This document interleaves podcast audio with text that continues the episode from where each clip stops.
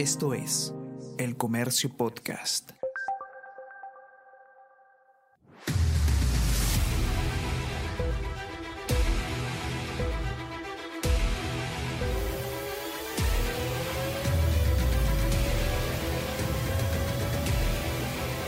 at the back of the grid when you stop the car. P1, wait 5 seconds, P0. Yep, copy, I'm just yeah, clear. Copy that. See you on the grid.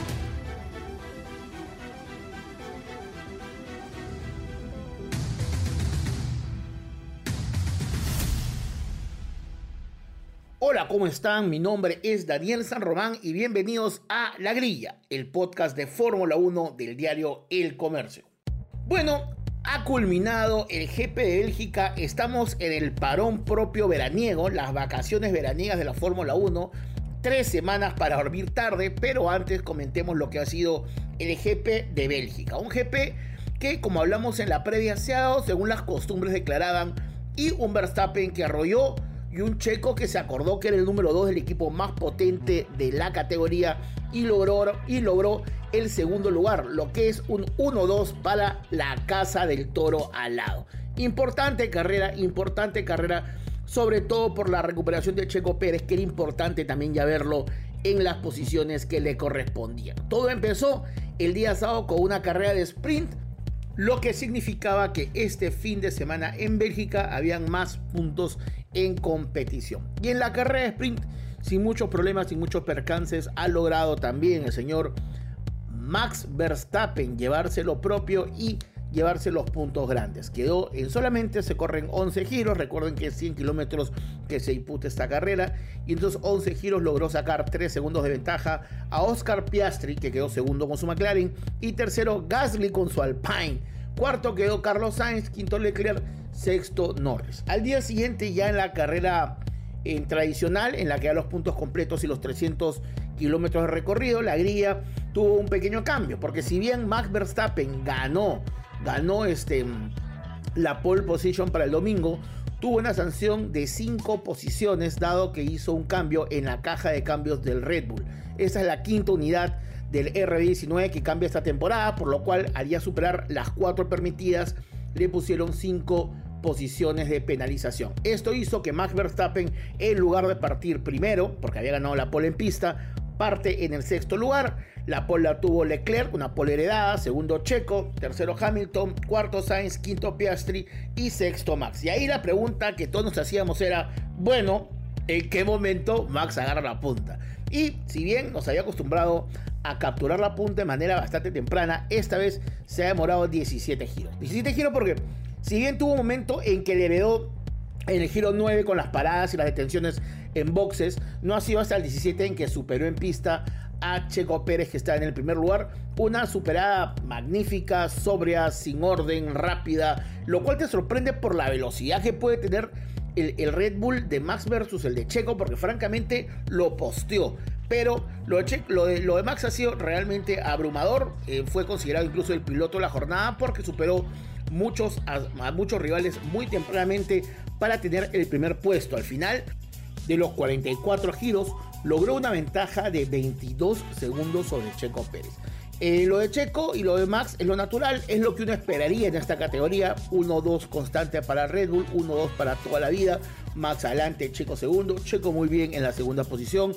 Eh, tuvo una muy buena partida, muy buena partida que incluso en la primera movida le gana la punta a Leclerc y se vuelve el líder natural de la carrera. Luego pasaría los giros y Verstappen lo alcanzaría. Importante eh, también el choque inicial que hay empezando entre Sainz y Piastri. Eh, venían muy bien los dos en las clasificaciones. Sainz estaba cuarto, Piastri quinto.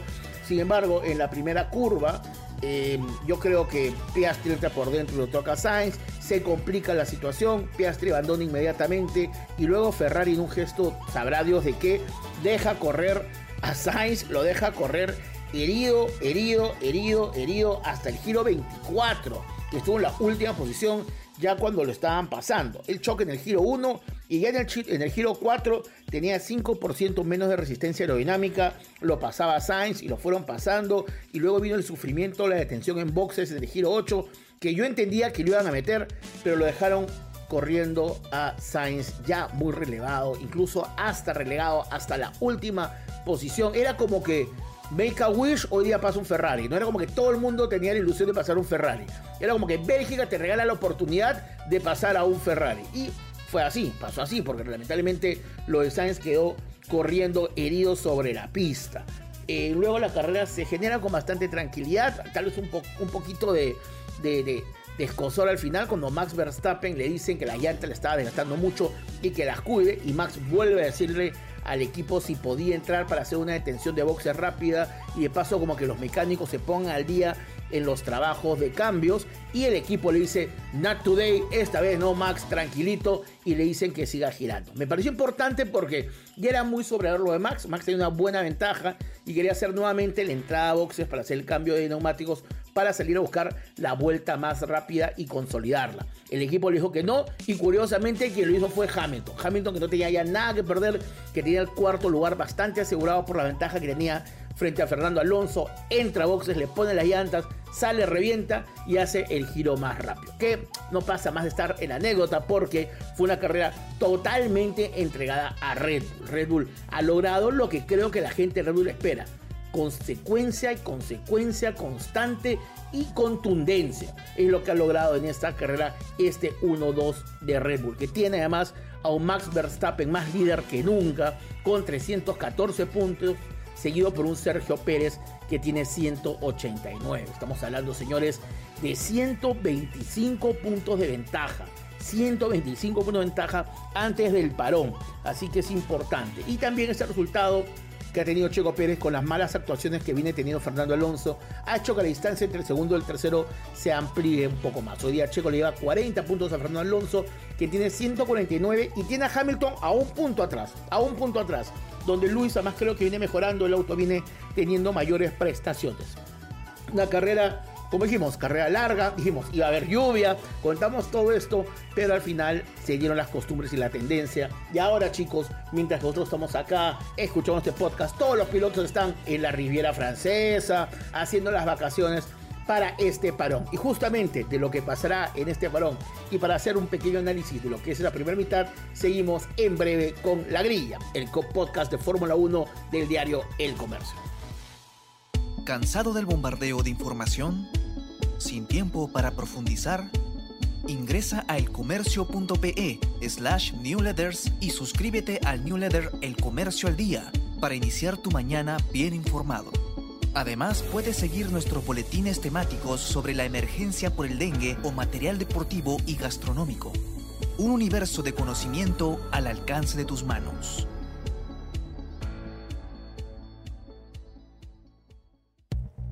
Y tras hablar del GP Bélgica, nos toca hablar de lo que viene, de lo que sigue. Generalmente acá hablamos de la próxima fecha, de cómo será el circuito, el trazado, las estrategias, pero lo cierto es que no hay carrera hasta el 27 de agosto. Dios mío, hasta Países Bajos en el circuito de Sandboard no hay carrera vamos a tener 27 días de descanso para aprovechar la familia, para dormir los domingos hasta tarde, para hacer actividades familiares. Eh, ha llegado el momento de compartir con la familia. Así que bueno, tenemos una pausa.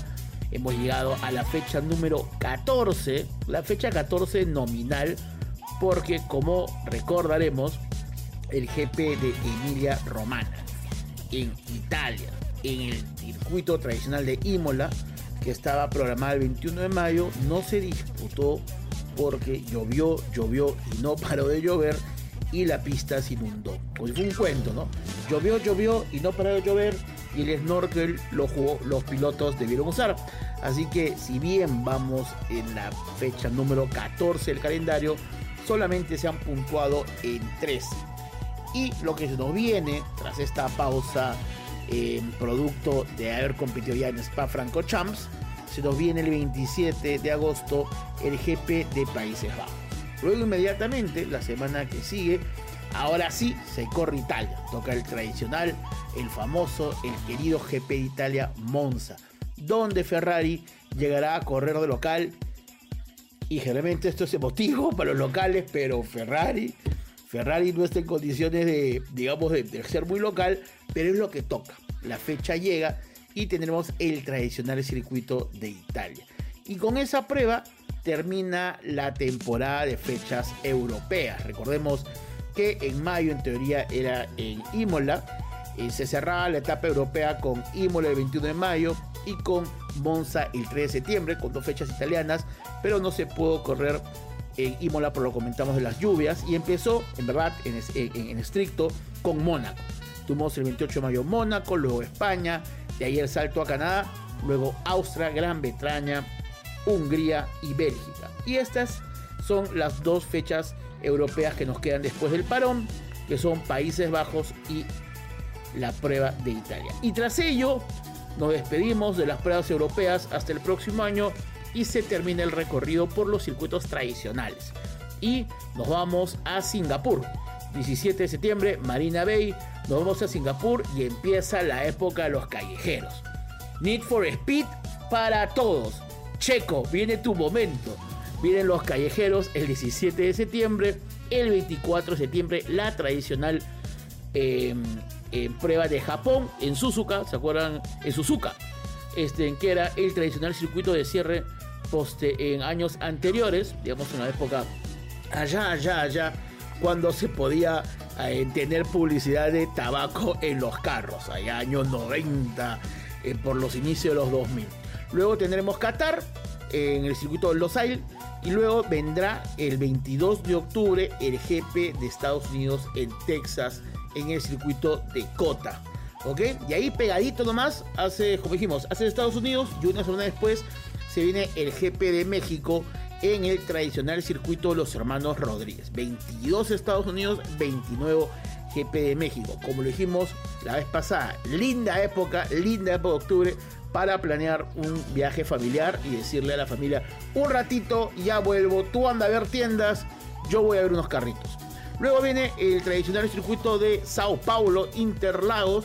Luego después tendremos el 18 de noviembre el GP Las Vegas, que es un, es un, este, es un, es un nuevo circuito, además se va a correr entre los hoteles de Las Vegas, este mismo Ocean Eleven, vas a ver ahí todos los hoteles, este, vas a ver este, la pileta, todo, todo, un par de Elvis, Elvis Presley, Elvis Presley caminando por ahí, y esa fecha es el 18 de noviembre en Las Vegas. En verdad yo estoy muy ilusionado por lo que va a ser el espectáculo. El circuito tiene dos rectores, pero me parece que Las Vegas es como que Mm, ¿hasta dónde podemos llevar esto? Es como cuando apareció en las pollerías del Perú los primeros locales de Norquis con neón. Es como que dices, ah, vamos a llegar a esta zona. Sí, bueno, 18 de noviembre, GP Las Vegas. Y luego, para cerrar el campeonato, el 26 de noviembre, viene la pesadilla de Lewis Hamilton, el GP de Abu Dhabi y en Jazz Marina. Así que bueno, se nos viene eso. Tenemos esta pequeña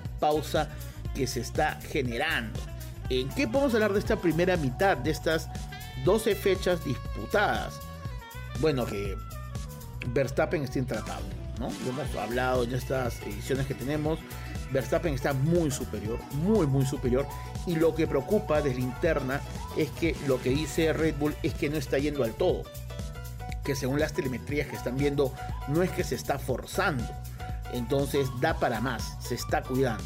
Ya por lo pronto ha dicho Red Bull que no va a ser más mejoras en el vehículo, que va a aplicar las que tenían proyectadas o las piezas que ya tenían desarrolladas, pero que ya objetivos en 2024.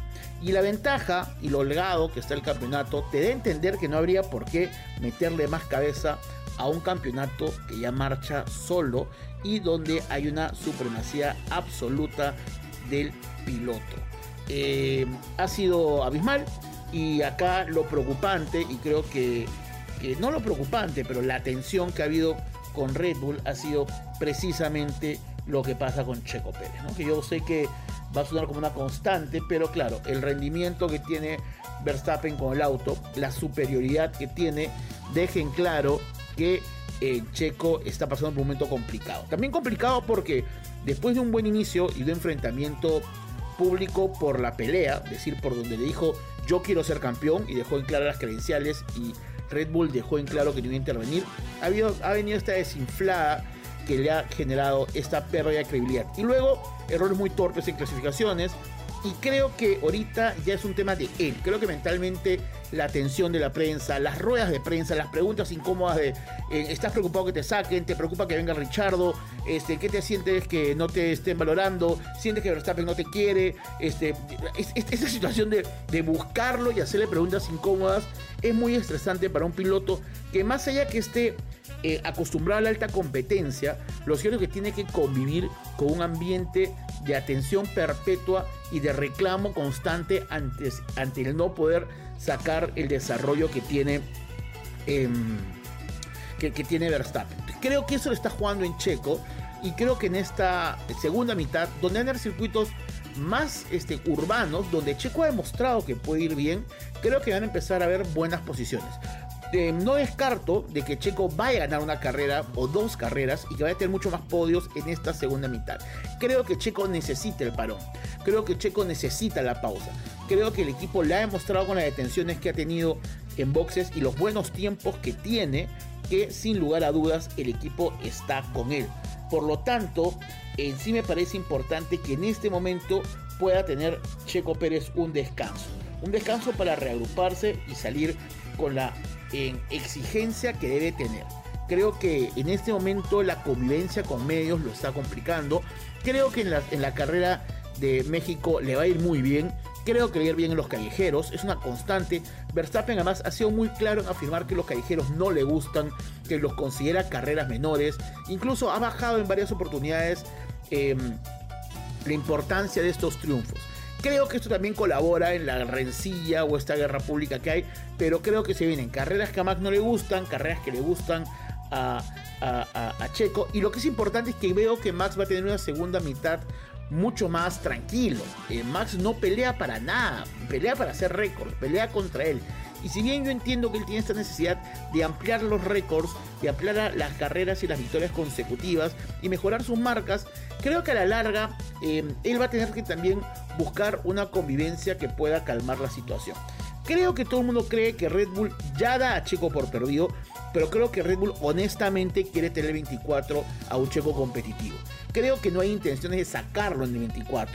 Por más que, claro, la historia, la narrativa, hace que sea más divertido el pensar que han puesto a Richardo para fastidiarlo, que Verstappen no lo quiere. Pero en las muestras, en las muestras, vemos que los errores que ha tenido Checo han venido más de él, ¿no? En las paradas en boxes, acuérdense en Hungría, un tiempo récord de 1.98, la parada más rápida que ha hecho Red Bull este año ha sido con Checo Pérez. Y lo que sí vemos es que ha tenido problemas en las qualis, ¿no? Este, ha quedado fuera de muchas qualis, ha quedado fuera de qualis 1 y qualis 2.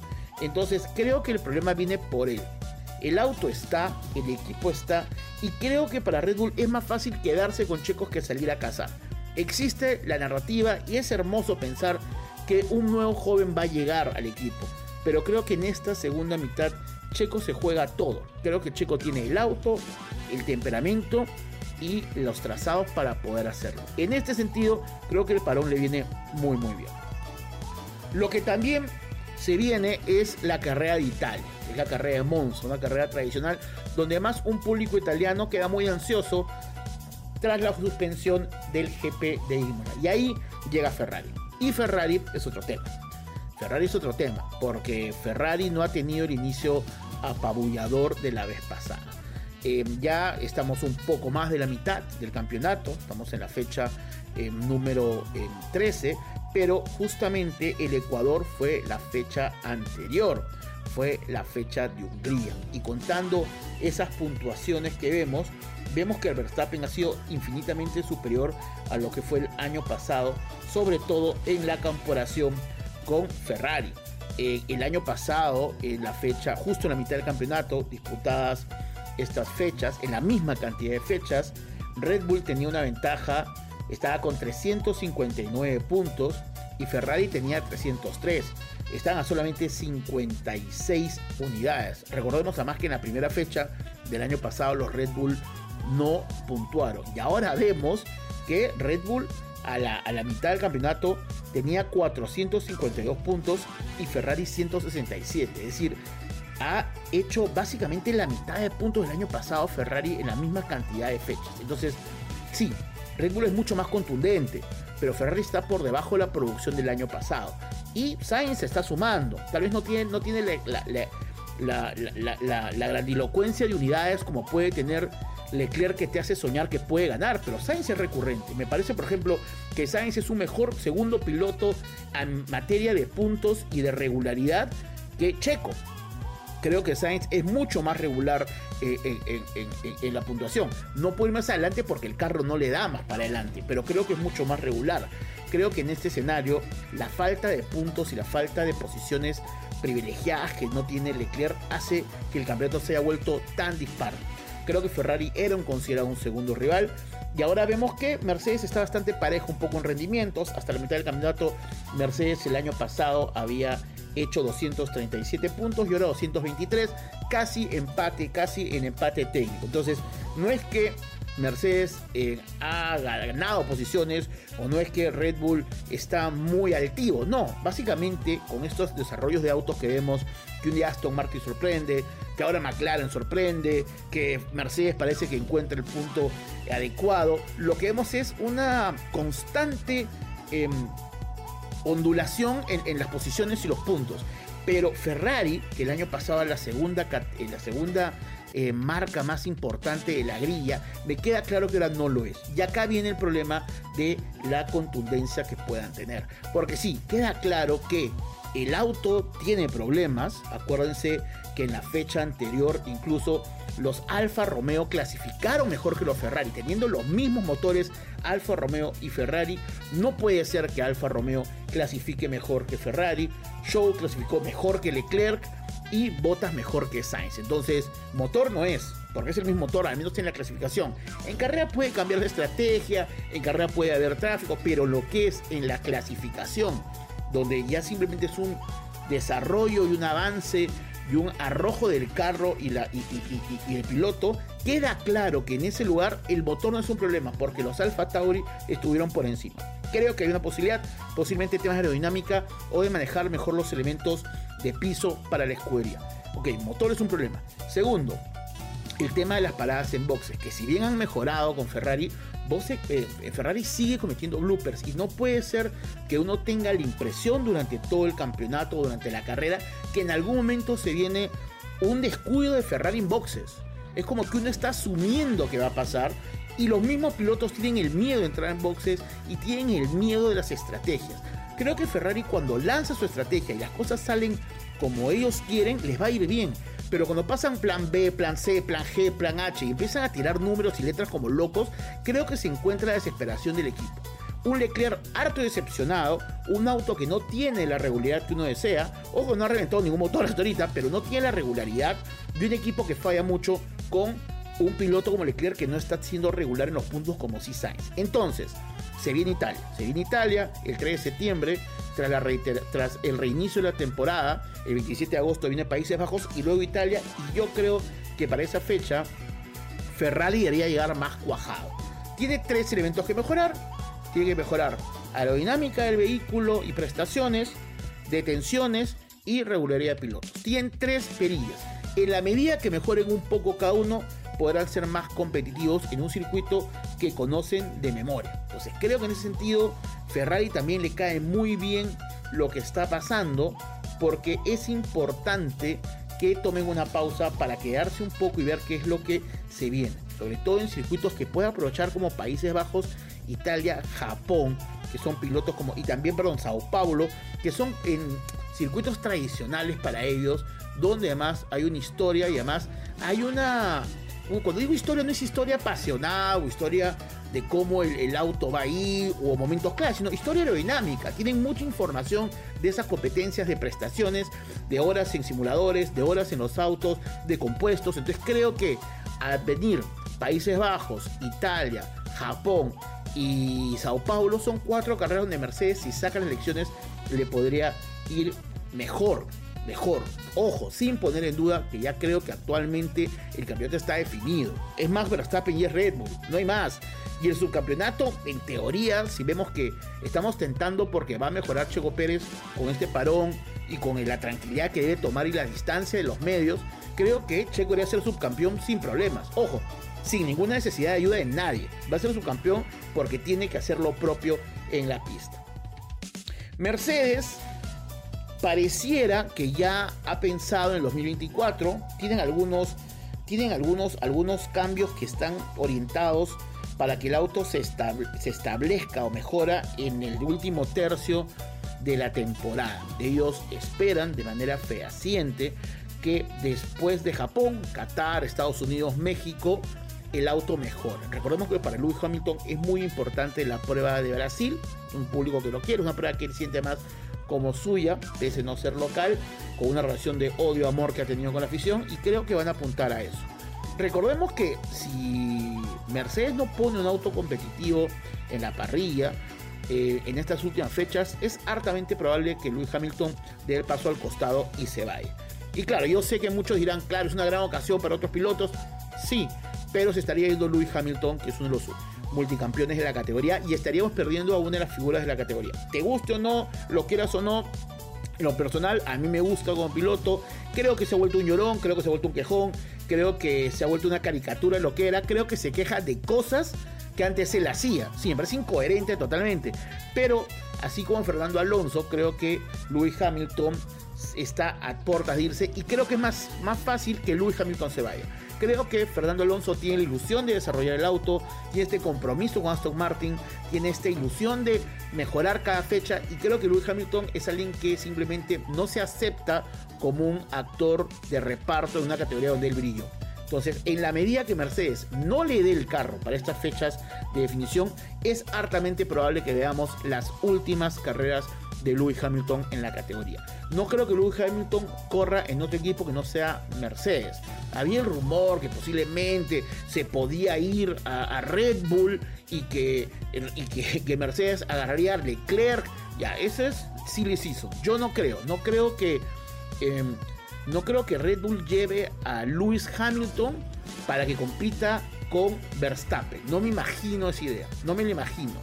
Entonces creo que va a morir en Mercedes y creo que va a depender de estas carreras, sobre todo en el último tercio que ha sido la promesa de la escudería. Creo que va a ser ahí donde las cosas se van a tener que dar.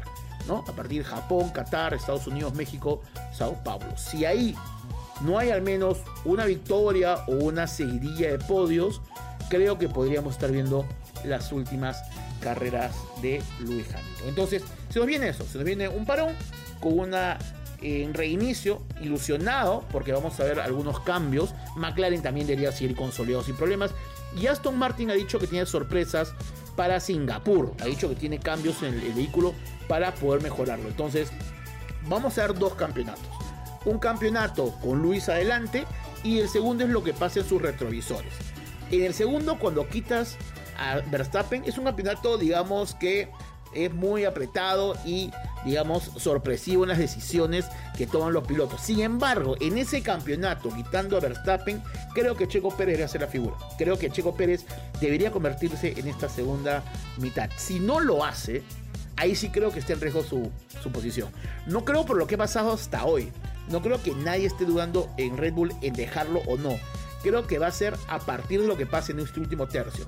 Porque son eh, trazados que se acomodan a él, porque el auto está en condiciones, el equipo demostró que es una máquina y porque Checo Pérez ahorita debe ser el peor enemigo de Checo Pérez y es importante que lo pueda controlar.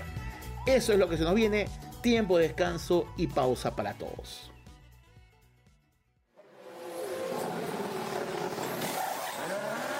Vocabulario F1 Bienvenidos a este bloque donde en semana a semana, acá en la grilla, el podcast de Fórmula 1 de El Comercio, que busca tu like, tu preferencia, que compartas el contenido y que sobre todo te enteres, em, hablamos de un tema de introducción para los aficionados que recién se suman al mundo de la Fórmula 1. Y hoy día vamos a hablar de la superlicencia. ¿Qué es la superlicencia? Bueno, a ver, no cualquier piloto se puede subir a un Fórmula 1. No es un tema de plata. Necesita dinero para llegar, sí. Pero no es como que, hola, ¿cómo estás? Pago capricho. No, no, no, no, no. No, es así. No, hermanito, hermanito. No, no. Hermanito, no. No puedes. No, no, pero no, no, no. Te vas. para ser un piloto que corre la Fórmula 1 tienes que obtener y tener la superlicencia. Porque hay que tener en cuenta que en la Fórmula 1 está la élite del automovilismo. Tanto pilotos como ingenieros, hasta el, hasta el torpe que se le malogra la pistola el, mecánica, en la, pistola eléctrica para cambiar las llantas de Ferrari. Hasta ese señor, hasta ese señor, hasta ese señor es uno de los mejores. O sea, tú dirás, no, es uno de los mejores, ¿verdad? ¿Ok? Entonces, la superlicencia que se introdujo a la categoría en el año 1990 es una evidencia de calidad y experiencia. Se renueva cada año, además todos los pilotos tienen que cumplir la superlicencia y además tienen que respetar ciertas reglas durante el año porque hay un puntaje. Son 12 puntos que tienes el año. Si tú por alguna razón haces em, acciones antideportivas o poco decorosas para la profesión de piloto de Fórmula 1 en pista, eres sancionado, como el brevete, como el brevete que te van quitando brevete, ya. Si tú engastas tus 12 puntos del año, no puedes correr una fecha del mundial, así de serio. Para ser en poseedor de una superlicencia para correr la Fórmula 1, primero tiene que ser mayor de edad, tiene que tener 18 como mínimo, tiene que tener un brevete, claro, tiene que tener un brevete calle. No, yo soy piloto de no, calle, tu brevete, señor brevete. Documentos, ya. Tiene que tener un historial impecable como conductor, tiene que tener la licencia internacional grado A como piloto, obviamente no vas a ir con tu brevete de CAI, tienes que además tener la licencia internacional grado A como piloto tienes que aprobar una prueba escrita, una prueba seria, no, no, no como la del Turing, no, una prueba seria, seria. Tienes que tener al menos dos años compitiendo. Tienes que haber completado al menos 300 kilómetros de test en un monoplaza de Fórmula 1. Por eso hay muchos pilotos jóvenes que los tienen como pilotos de pruebas en las escuderías, donde estaba Richardo, se acuerdan con Red Bull. Yo sé que él no es joven ya, pero en este mundo que hemos creado este año, Alfa Tauri, que es un equipo eh, satélite, donde se apoyan a los jóvenes pilotos, está Richardo con 33. A la misma edad que Cristo, perdón, ya me fui del tema, disculpe. Entonces tienes que haber completado 300 kilómetros de prueba en un monoplaza de Fórmula 1. O sea, tienes que ser piloto de pruebas en un equipo de Fórmula 1. Y tienes que además haber sumado 40 puntos en sistema de superlicencia. Y ahí nomás, al último así, te sacan el PO y dice, señor, tiene que pagar 20 mil euros. Son 20 mil euros que tienes que pagar. Y como les dije, tienes 12 puntos, cada año se renueva la licencia y te pueden ir bajando puntos durante el año. Por ejemplo, Lance Stroll a la fecha tiene ya 7 puntos. 7 puntos de 12. ¿ah? Si Lance hace, no sé, un par de minicuecos más, no, no le puntuó una fecha. Le quitaron 2 puntos cuando se chocó con Fernando Alonso en el GP el 22 de Estados Unidos. Le quitaron 3 puntos por una maniobra peligrosa junto a Betel el GP Brasil del 2022 y le quitaron dos puntazos más el 9 de julio 23 por acción temeraria. Ahí nomás, ahí ves a Lance Trolls, 7 puntos, está a solamente 5 de no correr una carrera. Tendrán ahí que buscar un piloto de reemplazo. Pierre Gasly tiene también 5. George Russell, George Russell tiene 4 puntos de penalidad, por ejemplo, en su superlicencia. Y 2 puntos que le han bajado por la colisión con Carlos Sainz en el GP de Estados Unidos 22 y dos puntos por una reincorporación segura y causar un choque en Mónaco al 23 con Checo Pérez. Eso, ¿se acuerdan ese, ese momento? Eso fue en este año. Entonces, cuando a veces en las carreras hay sanciones, por ejemplo, estos pilotos que se salen del circuito como unos locos o tienen un montón de acciones temerarias, no solamente puede haber una penalidad de tiempo en la carrera o una pasada por boxes, no. Además puede haber puntos en la superlicencia que pueden darte el riesgo de quitarte incluso una de las carreras. Y eso es lo de hoy. Cuando veas un piloto de Fórmula 1, le dices a los que están con esto tuyo, eh, eso le va a afectar la superlicencia. Ah, ¿dónde lo aprendiste? En la grilla, el podcast de Fórmula 1 del comercio. 3 por 3 Vamos a nuestro bloque final. Ustedes dirán, ¿no? Este, no va haber carreras, va haber noticias. Obvio, hay noticias lo que más va a haber noticias. Y vamos a tener todas las semanas igual nuestro programa de los días viernes, pero con temas inactuales, hablando de los, digamos, de qué pilotos llegaron cerca a la Fórmula 1 que sean peruanos, hablar de escuderías, vamos a hablar de Ferrari, qué es lo que está pasando con Ferrari exactamente, del rol de la aerodinámica y tendremos algunos invitados en esta espera que la Fórmula 1 se reactive con el GP de Países Bajos, donde además Verstappen corre local, así que eso es una locura naranja que van a haber fuegos por todo. No, no está hermoso en la carrera. Bueno, noticia número uno.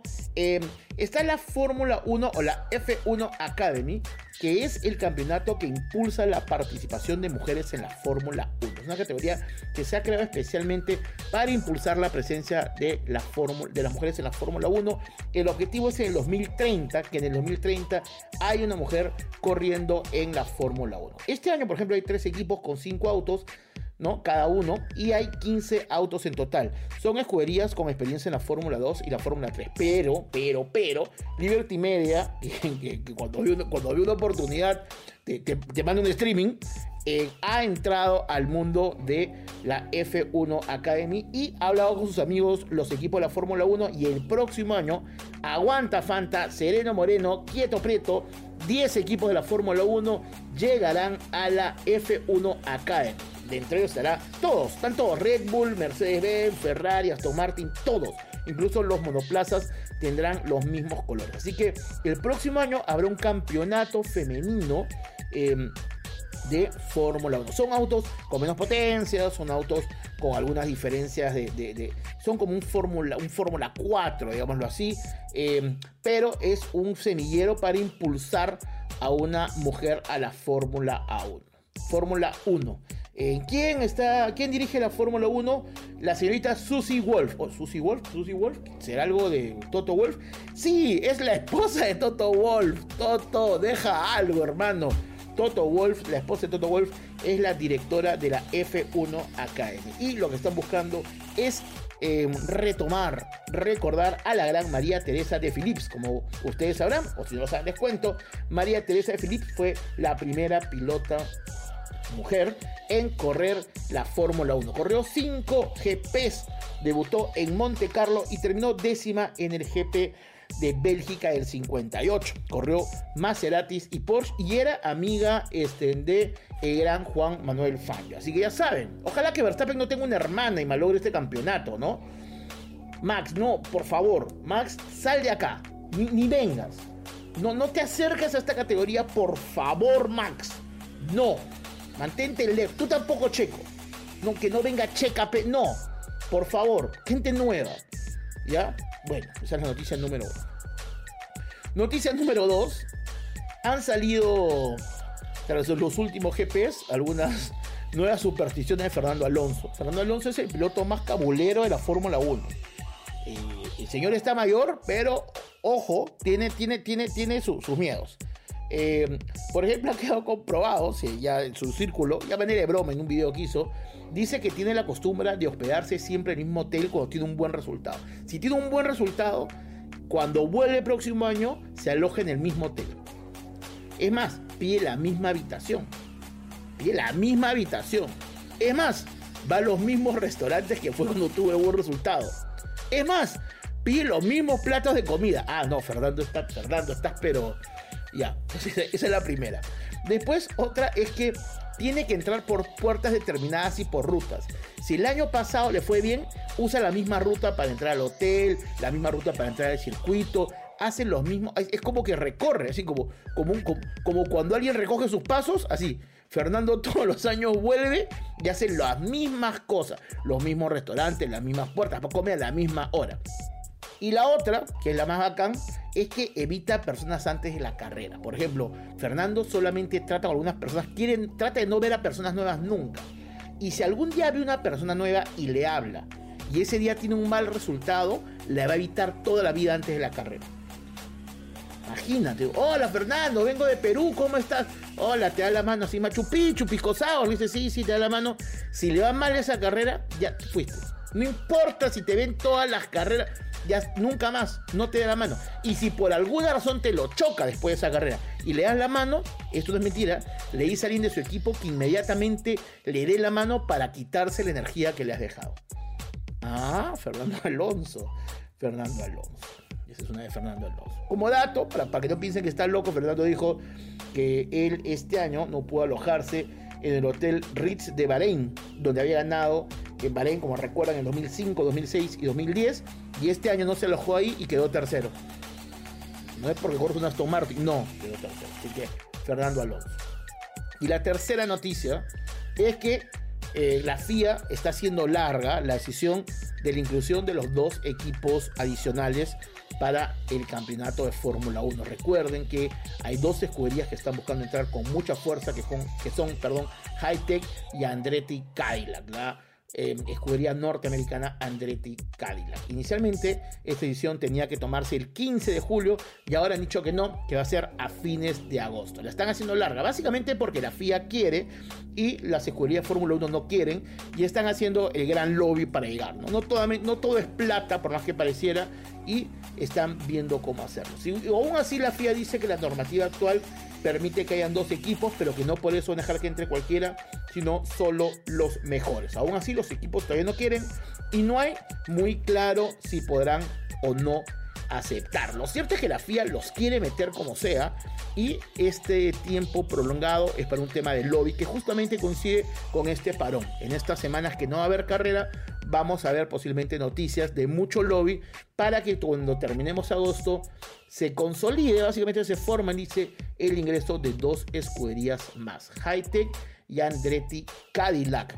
Y además, como un dato así adicional de, licitaciones que están haciendo, así eh, Fórmula 1 y la FIA, se está licitando ya los neumáticos para el periodo 2025-2027 con posibilidad de ampliar hasta el 28. Es un añito más si las cosas salen bien. Estamos ahorita viendo opciones, ha dicho la FIA, entre Bridgestone y Pirelli, que es el actual proveedor de neumáticos de la categoría. Básicamente están ya viendo detalles técnicos, comerciales y económicos. Así que estamos en días de negociación en la Fórmula 1 y la FIA. Y es así como ha terminado el episodio de hoy de La Grilla, el podcast de Fórmula 1 del Diario El Comercio. Si te gustó el contenido, por favor, compártelo en tus redes sociales, cuéntale a tus amigos, súmales, mándales el, el, el link por WhatsApp, dile escucha La Grilla y crezcamos como comunidad para poder ser cada vez más. Así que mil gracias por oírme. Si lo estás escuchando por Spotify o por Apple Podcast, valóranos y eso nos ayuda mucho para seguir creciendo. Un saludo a todos, disfruten estos días de para para poder dormir hasta un poquito más tarde. Nos vemos la próxima semana. Gracias y chao.